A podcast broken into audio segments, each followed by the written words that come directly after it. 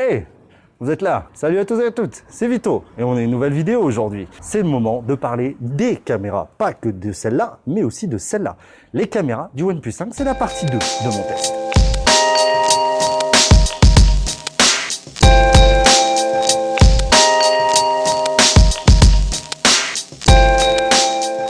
Première chose que je dois préciser, c'est la version d'OxygenOS sous laquelle ce test a été réalisé. C'est la 4.5.5, tout simplement parce qu'il y aura probablement des mises à jour par rapport au moment où vous regardez la vidéo. Et donc à ce moment-là, euh, tout ce que je dirais ne sera peut-être plus applicable. On va commencer par la caméra avant. On a donc un capteur 16 mégapixels avec une ouverture à 2.0 et de la stabilisation électronique. On va dire clairement cette caméra est plutôt correcte. En haute lumière, rien à dire. En basse lumière, il fait aussi largement le taf correctement. On va dire qu'il y a juste quand vous êtes en contre-jour, c'est un peu limite. À noter qu'il y a un flash utilisant l'écran euh, qui propose des photos finalement euh, plus que satisfaisantes au global. La colorimétrie des photos est vraiment très correcte, le piqué est aussi satisfaisant. Bilan des courses, on a une bonne selfie cam. D'un point de vue vidéo, cette caméra est capable de filmer en 720p et 1080p, ce qui est plutôt pas mal. Globalement, c'est très satisfaisant. On le voit, elle est stabilisée électroniquement et comme vous pouvez le constater, eh ben, la stabilisation est vraiment plus que correcte. L'audio globalement est plutôt clair, même si vous entendez toutes les voitures passer aux alentours, on va dire que c'est quand même acceptable. D'un point de vue basse lumière, comme vous pouvez le voir, ça se fait très très rapidement et c'est vraiment plus qu'acceptable encore une fois. D'un point de vue vidéo, cette caméra avant fait très bien le travail. Disons-le tout de suite, pour une caméra selfie, rien à dire. Alors beaucoup de choses ont été dites sur le double objectif arrière. J'ai donc voulu étudier son fonctionnement en utilisant le principe de rétro-engineering, c'est-à-dire qu'on va étudier comment fonctionne ce capteur et donner mes conclusions. Pour ce faire, j'ai fait plein de tests différents en cachant l'objectif, en utilisant différentes conditions de luminosité. Qu'est-ce qu'on a à l'arrière? Eh bien, on a un capteur principal de 16 mégapixels ouvrant à 1.7 et disposant de la stabilisation électronique de l'image. On a ensuite un deuxième capteur qui est du 20 mégapixels ouvrant à 2.6 et qui dispose d'un zoom x2. Alors en fait, c'est pas un vrai zoom x2 puisqu'en fait, il y a une partie qui va être bien sûr optique, mais une autre partie numérique. C'est probablement de ce fait-là qu'il y a 20 mégapixels et non pas 16. Alors bien sûr, dans ce test,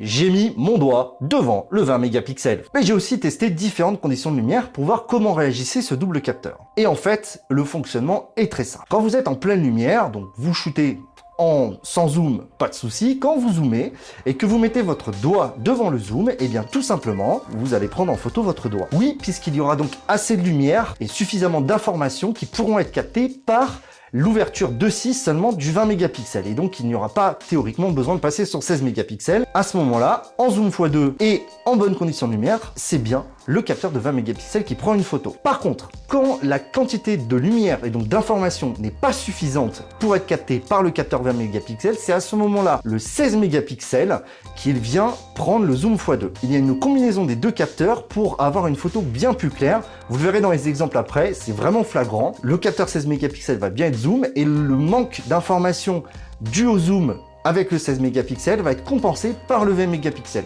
C'est un peu compliqué, mais c'est pas bête. Quand la luminosité, on va dire, est moyenne, à ce moment-là, si vous mettez votre doigt devant le 20 mégapixels, eh bien, il va automatiquement basculer vers le 16 mégapixels. Et si vous enlevez votre doigt du 20 mégapixels, il reswitchera sur le 20 mégapixels. Donc, en gros, c'est un fonctionnement assez clair et simple, mais qui se devait d'être détaillé. Je vais maintenant vous mettre plusieurs photos dans différentes conditions. Je vous mettrai en bas le détail du euh, process que j'ai utilisé, donc soit c'est caché, basse lumière, etc.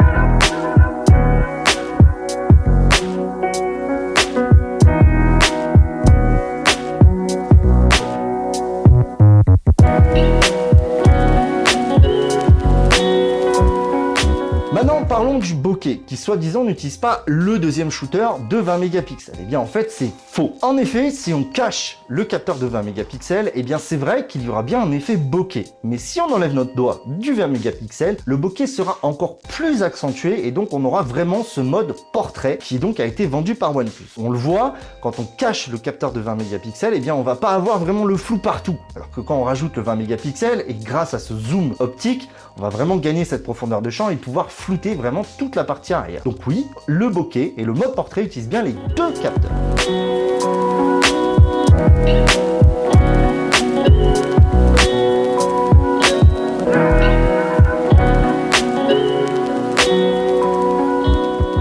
Je décrire s'applique aussi en mode vidéo. Alors la caméra arrière est capable de filmer dans quatre modes. Le mode 720p et 1080p à 30 images par seconde qui est stabilisé électroniquement et le mode 1080p 60 images par seconde et 4K qui ne sont pas encore stabilisés électroniquement mais cela devrait arriver avec des prochaines mises à jour. Moi ce qui m'impressionne c'est quand même la stabilisation électronique que OnePlus a réussi à obtenir en 1080p et en 720p. En général la stabilisation électronique peut donner des rendus assez aléatoires. Là il n'y a pas d'effet de vague ou de quoi que ce soit. C'est stable, c'est propre, ça fait vraiment le taf. La colorimétrie est vraiment magnifique. Le piqué de l'image est aussi magnifique. Bref, c'est une très bonne caméra. En 1080p 60 images par seconde et 4K, à part l'absence de stabilisation, et eh bien c'est encore une très bonne caméra. Couleurs sont là, le piqué est là. Bref, en fait finalement, il lui manque que cette stabilisation dans les deux derniers modes.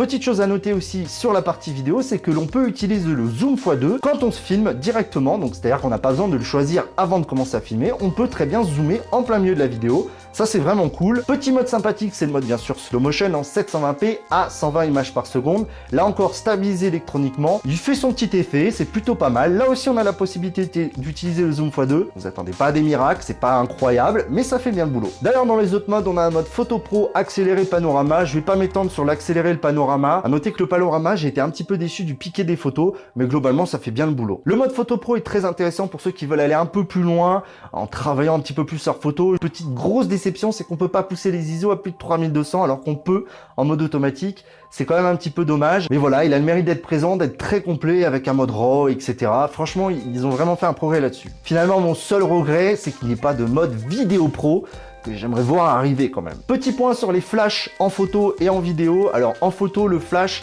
est très satisfaisant, ça brûle pas l'image. Je vous déconseille quand même globalement d'utiliser le flash, sauf vraiment quand il fait très très sombre. Mais voilà, c'est un bon petit flash, il est très il est puissant, il détériore pas la qualité de l'image. Voilà mon avis sur la qualité globale de cet appareil photo après vous avoir fait donc le détail du fonctionnement et aussi avoir pris beaucoup de clichés. D'ailleurs, suivez mon Instagram, là, tiré du bas, pose, tiré du bas tech, je vous mettrai là, je pense.